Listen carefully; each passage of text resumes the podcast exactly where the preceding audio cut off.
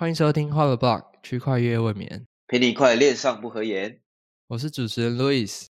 我是主持人 Elvin。区块链未眠是一个专门讲述区块链资讯的节目。我们将会用最平易近人的方式，让你更加了解加密货币的千变万化。耶，好的，好的。大家想说，这一次又是谁？你是哪一位？又是别的男士了。对，对，我们在进行一个就是 Podcaster 的那个海选，后面还有两千多个人，到时候还在排队进。哦，我帮大家看一下有没有女生啊？就是没有，都没有。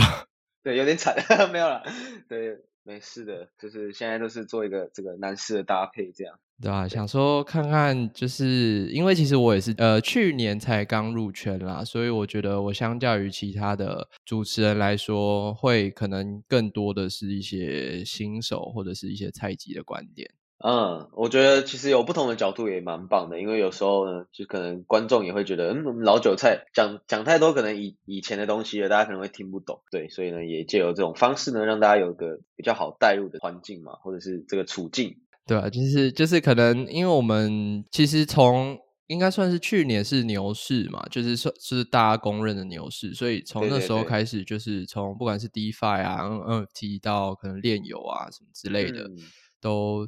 我觉得对于一个刚踏，如果是去年刚踏入圈的人来说，可能会有一点资讯焦虑，因为其实有非常非常多的东西，没错，一直就是突然就是资金的板块在炼油，然后又跑去可能元宇宙，然后又跑去 DeFi，然后什么公链之类的。所以大家可能会追的很辛苦，对，会有点像无头苍蝇吧。其实就连我自己都觉得，怎么可以东西这么多？因为就是像像我们可能在做媒体跟内容的人，就会觉得说，哦，怎么每次都还要追一些热点，然后都追不到，就可能会觉得说，哦，这些专业的玩家很佩服啦。因为我们自己就看内容，就觉得晕头转向。对啊，对啊，像像其实前一阵子，呃，NFT 那波热潮炒完之后，就有板块就移又回重回移动到炼油这部分嘛，就是其实前。前阵子蛮红的那个就是走路型炼油，对，Stepen，对啊，嗯，我觉得那个对于不管是圈内圈外的人，应该都会蛮感兴趣的。但是其实如果我以一个新手的角度做切入的话，我会觉得我可能在这个市场上参与没有那么久。那其实那时候鞋子的价格也逐渐被大家炒高了嘛，因为它是要先购买鞋子，然后才可以去走路。对对，其实这个就分两种看法，因因为很多人就会觉得说，哦，这样这种类型的 App 其实可以蛮好出圈的，因为比起 X 来讲，它确实就是融入大家的生活嘛，就是呃，我从我们从来没有想过自己啊跑步也可以赚钱，而且是每天都可以赚，就是它可能也不会花到太多的时间，然后就可以让大家就是来做这个。呃，run to earn 或 walk to earn 的动作，对啊，应该是说，我觉得可能过去，因为它是这一双一双鞋子，目前是要用呃，就是一直以来都是要用 soul 去买嘛，就是这可能就会牵涉到，就是如果我一个新手的角度会觉得说，我可能不是早期就已经有在囤 soul 的玩家，那那一双鞋子，我如果用 U 本位去计价的话，其实超贵，超 超级贵，我从来没买过那么贵的鞋子。我也是，我也是，我其实买鞋超省的，我一直以来都可能就是。好，如果以美金计算的话，就是顶多一百 U 就很多了。对，然后现在可能 Stephen 里面的那个 Marketplace 动辄就是多少，回血可能就七八售或更多十售，那就是七七八百 U 了。对，前阵子好像我我呃最高有到十几吧，就是最最 common 的的鞋子。可是那个那个如果如果大家用 U 本位去计算的话，就很惊人，可能一双鞋就是就是要好几万块。对对，更不用说以台币来计算了。对啊，但我觉得其实如果因为我我是知道有一些炼油的项目，它会项目方会想要去压地板价，就是他为了要让呃更多人可以进圈，就是进到他游戏的那个圈子里面。嗯，所以他会透过压地板价来让大家更好参与。但是 Stephen 我觉得比较不同的是，因为他其实就有点像现实世界的炒鞋的那种动作啦，就是对对对，大家会看稀有性。嗯，对，而且其实呃，我觉得它比较特别的地方就是它的代币经济算是做的蛮好的，因为不会让我觉得说好像很快这个机制就会崩盘。但是呃，应该说前阵子前阵子最应该就是最近大家都知道那个 GNT 涨疯了嘛。对对对，币安的 IEO，对啊，因为它现在是目前这个代币，它好像没有什么功能性，就是长得有点莫 名其妙。我自己觉得啦，我自己看不太懂的地方。觉得我也觉得超看不懂的，因为它它目前的定位就是治理代币，然后其实最有用的还是 GST。哦，这最有用的还是 GST。对，因为可能大家需要呃拿来修鞋子啊，或者是你要特别拿去。拿来命鞋子的话，其实都可能都会需要透过额外的 GST 的购买，然后去维持它这个代币的买盘，这样。这样听完 GNT 目前的涨势，因为其实，然后我昨天看了一下线图啊，原本是想要空它，因为就觉得它没有基本，目前啊，目前看起来没有基本面，有可能大家是看好之后，觉得这个游戏它是会就是项目方想要长远经营啦，然后可能也有自己的 roadmap 还是什么之类的，就先先买。啊，对，我觉得现在为什么大家会这么 formal 这个 GNT，就是因为他们。很多之前有看过 Xe 的，都把它当成下一个那个 Xe 跟那个 SLP 来看待，所以才会说这么 formal，可以就是上线几个礼拜就涨了十倍左右吧，就觉得真的超狂、超疯狂。可是 GMT 相较于当初的 SLP，他们的应该说功能性差也差到蛮多的吧？应该说说，应该是说 GMT 现在没有功能性，但是 对 SLP 之之前是有，可是后来还是被砸烂。对对对。我觉得这个就很很回归到大家所说的，为什么很多人会不敢进来，就是因为他们都觉得啊，GameFi 晚进场就是被割嘛。因为其实 GameFi 你要严格讲，其实 GameFi 就是一个呃资金盘嘛，因为就是比谁晚进场，然后看说啊谁可以在代币崩盘前出场这样。对，所以就就觉得很多新手可能就会有这种担忧。对啊，像之前就是其实其实如果你在炼油，你要去计算啦，就是去去计算说有。没崩盘的跟有崩盘的那个，那个有崩盘的那个，可能你列一张 Excel 表都列不完。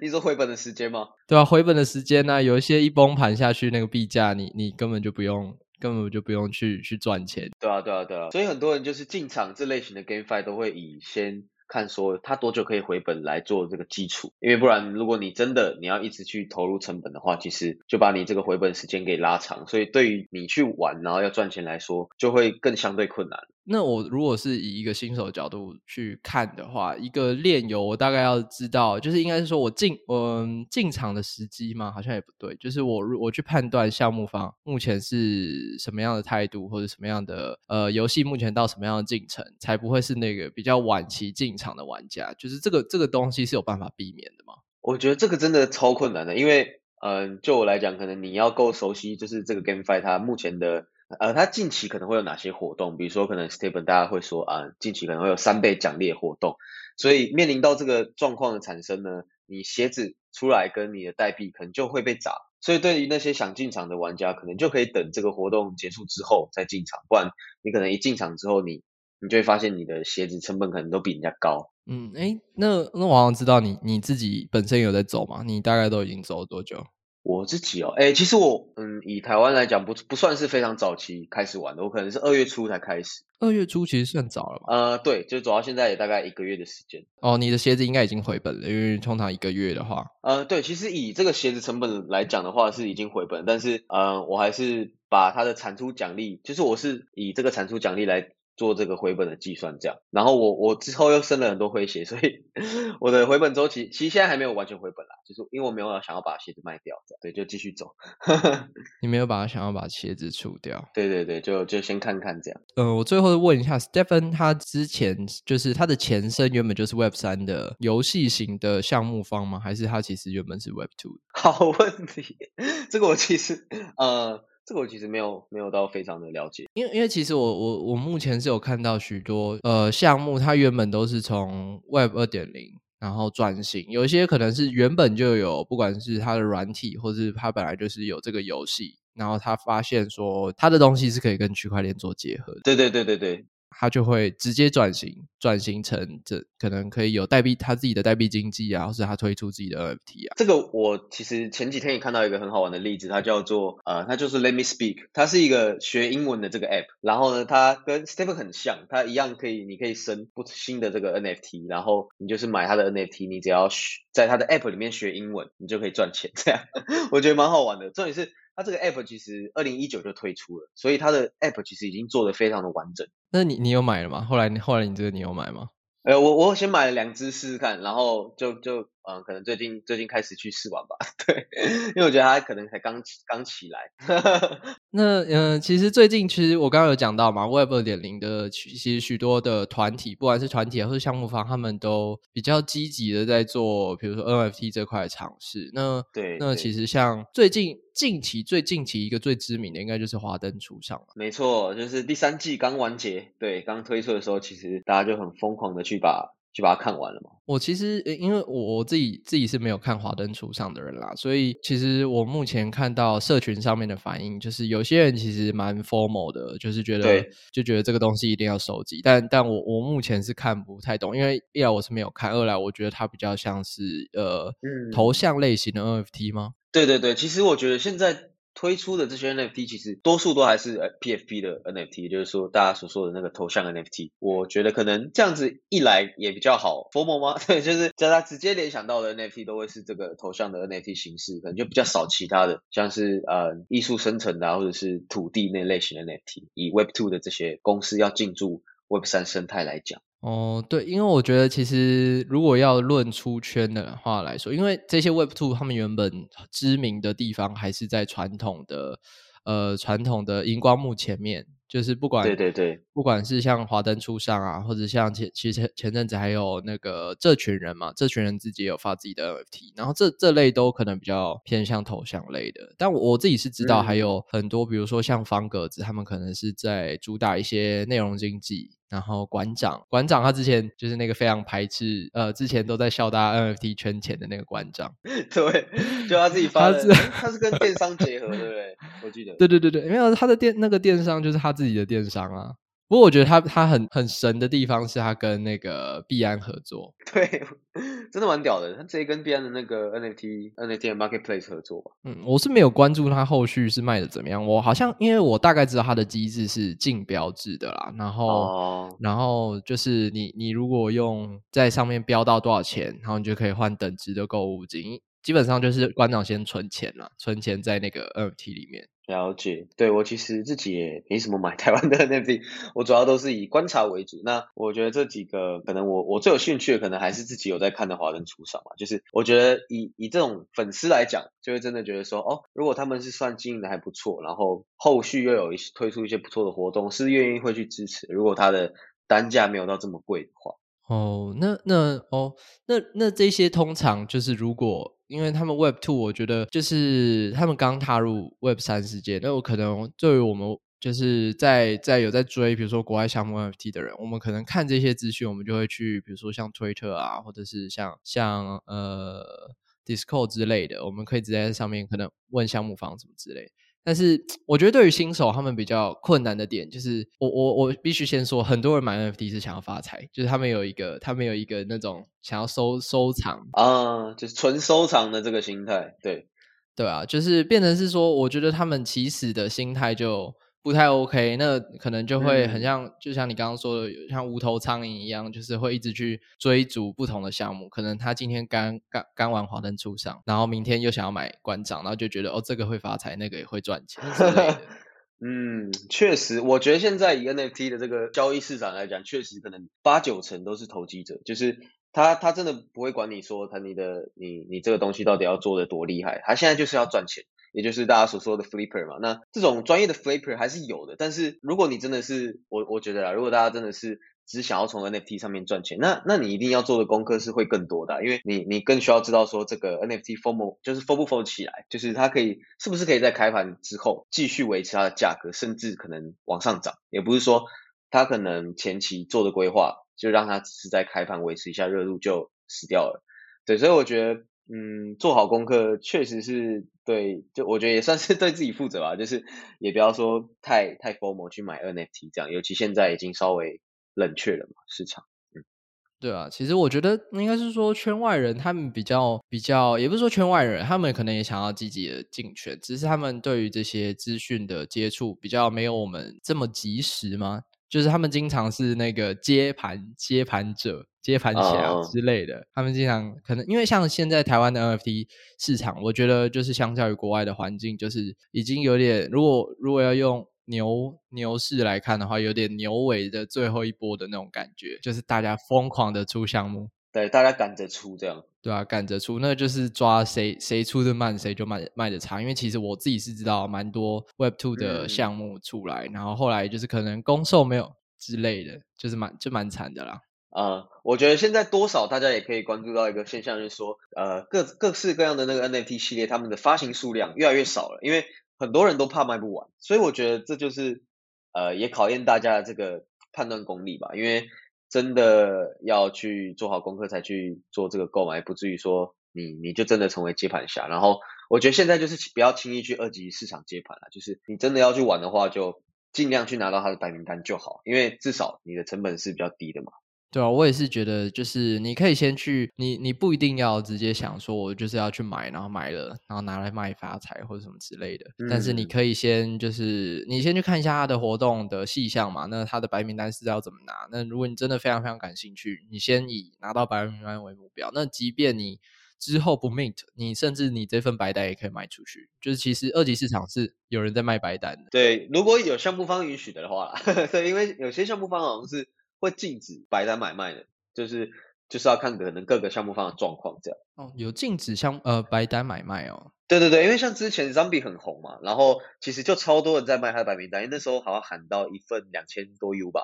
两三千 U，对，其实其实超疯狂的，所以会有很多人去专门去去抢抢他的白名单的资格，然后再转手卖掉。但是呢，他们团队是明确有对外说他们是禁止这个交易的，所以被发现的话呢，他们可能就会把你的那个白名单的资格拔掉，这样。哦哦，这这我还真的是第一次听到。那我刚刚还呼吁大家，呼吁大家可以去卖白单。对，所以所以我我觉得就是看状况，你也可以卖掉，但是对，就是要看项目方这边的态度是怎么样的，对，特别小心。对，对啦，我我觉得，那我觉得对于新手而言，反正如果帮他们重点整理一下，可能还是我觉得还是先观察，就是你不一定要看到一个看到一个 NFT 项目你就要跟他谈恋爱，就是一定要买下来或者什么之类的。对，我觉得最忌讳的就是不要跟 B 或者是 NFT 谈恋爱，因为像是先前的老婆们就就蛮惨的啦。其实，诶，老婆们后来的项目都都死掉了。呃，我记得都一蹶不振了，因为像是那时候最红的 Killer Girlfriend 就从两三颗以太跌到不到零点五，对，好然后还有什么？所以他什么阿苏娜啊什么的，其实那时候超多的，但是就是直接就是一起都下去那时候。哦，因为它其实也是头像头像类型的 NFT 嘛。对对对，其实很多很多这种头像，他们一起出来的时候呢，本身是不会做太多的其他类型的功能，所以就会变成说，可能市场疯魔起来啊，大家就会接连的赶进去买这样。嗯，对啦，然后就是其实我觉得，除了除了建议说新手新手用该用什么样心态购买之外，我觉得大家也可以去看一下，其实目前有不同的链上，就是如果你真的不要把 NFT 当成一个可以赚大钱的工具，你还是可以去尝试。呃，很多不同的链上的操作，比如说像跟售售链啊，或是像 Tezos 啊之类 BSC 他们，我觉得手续费比较低的链啊，就是如果你买起来就是不会觉得手续费不会特别心痛，然后通常价格也不会特别贵，我自己是这样觉得。对啊，就是除了 NFT，其实还是有还是有很多不同的东西可以尝试啊。因为我觉得现在确实市场冷掉了，我觉得在现在在 NFT 市场赚钱超难。因为我自己觉得说最近真的操作就是躺平最好，因为我觉得就是多观察会比多操作来的不仅谨慎，然后亏钱的几率也低。对我我自己目前的心得是这样。对啊，我也觉得，我也觉得最近的最近的操作，你可能就是先观察，然后呃，你真的不要急着就 app in 进去，因为其实最近，因为其实可能很多人不知道，有项目方他们自己在牛市跟熊市的时候，有时候操作起来会不太一样。嗯，确实确实，就是可能牛市的时候它就可能大张旗鼓很多东西都推得很快很急然后你会觉得说哦这个项目方很很很很有愿景对对对对对。对对很有愿景。但熊市的时候像像我自己就有几个几个买几个项目他们就是最近就没什么在讨论或者是他们会把很多的计划延后到比较可能 q 三 q 四之类的。对真的真的这个是我很有感触的因为我我自己手上还是有在看很多我自己关注的那题然后先前可能有拿到白名单的，然后呢，就最近因为市场也冷掉了，所以非常多 NFT 的项目方他们 launch 的那个时间是往后推迟超久，但他们可能就是一直 delay，然后一直上一直延一两个礼拜之类的。对啊，因为其实大家如果市场太乱，然后项目方不敢照进，那他们也觉得说投资人不愿意，不会想要花钱在他们的项目上面，对对对，确实确实。他们他干干脆把那个时间往后延一点，但是我觉得这个已经是稍微比较负责任的做法，因为其实就会看到很多 NFT 或者是其他甚至 DeFi 团队，他们可能就是说啊，我们要停止营运了 之类的。我觉得这个就真的蛮恐怖的一件事，对啊。是不是有在偷臭谁？没有没有没有，我我我是觉得我是觉得最近最近会开始有一些，对我我也没有说指谁，因为真的可能会有越来越多。的这个现象，对啦，因为没办法，就是市场还是有冷热之分嘛。就是如果大家大家真的，嗯，因为其实我我自己我自己必须说啊，我自己的判断指标是是，就是如果当有一个有一个呃项目的开始有一些圈外人，或是开始有一些你觉得根本根本不是熟悉这一块的人开始讲，我不管是呃项目也好，或者是你看到网络上开始突然出现很多分析师啊，或者什么。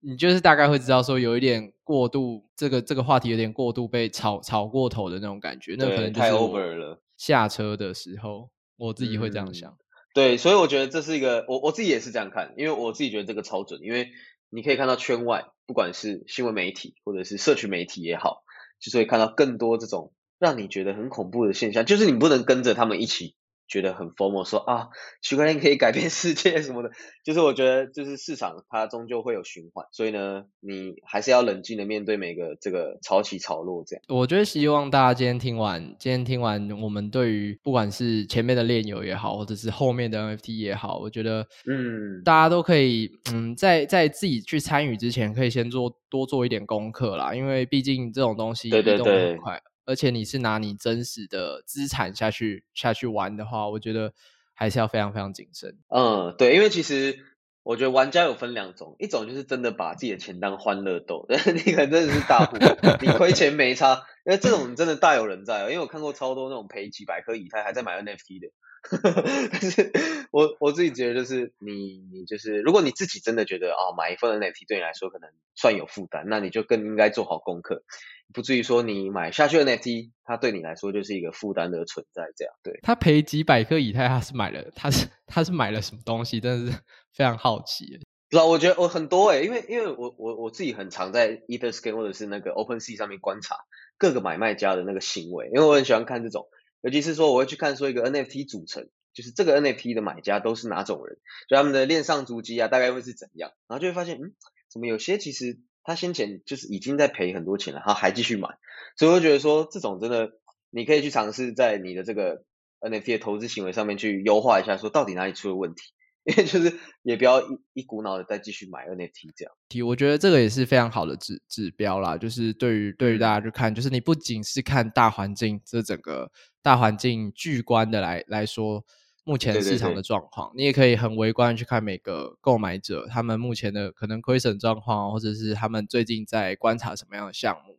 嗯，但这就比较细啦，我我我我觉得这蛮难的。对对啊，我觉得这这蛮难的，因为当然就是听听我们节目的人，可能有一些是真的是刚进圈的人，有些人可能是已经蛮资深的，就是他想要听听看不同的看法。那嗯，我觉得那个方式就比较偏向你这种老韭菜，他们可能可以去操作的东西。因为我相信这这个没有这，应该说这种行呃这种去观察，直接去观察交易市场上每一个，就是不是说每一个啦，就是细微去观察交易者的特性，我觉得这还蛮特别。我我是第一次听到啊。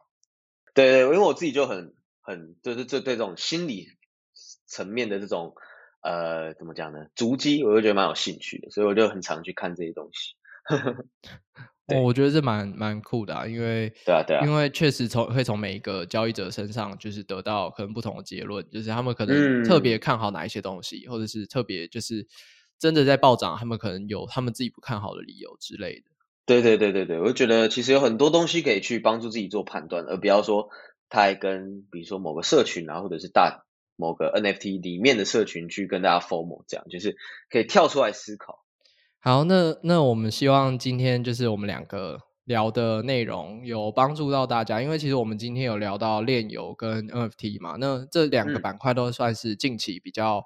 近期比较火红的项，嗯，对，火火红火热的项目，所以。其实不管你是新手还是老手啊，如果你要参与这些项目的话，你还是要自己就是多观察、多去做功课，然后注意一下自己的资产资产部位到底有多少趴的。你不能说我百分全仓 all in 进去玩，那真的太硬了，真的太硬。对对 对，你可能会哭得很惨。对，尤其是现在这个市场。对，我们大家就下次再见。对，希望今天的内容呢有帮助到大家，然后我们下次同一时间再见，大家拜拜。拜拜。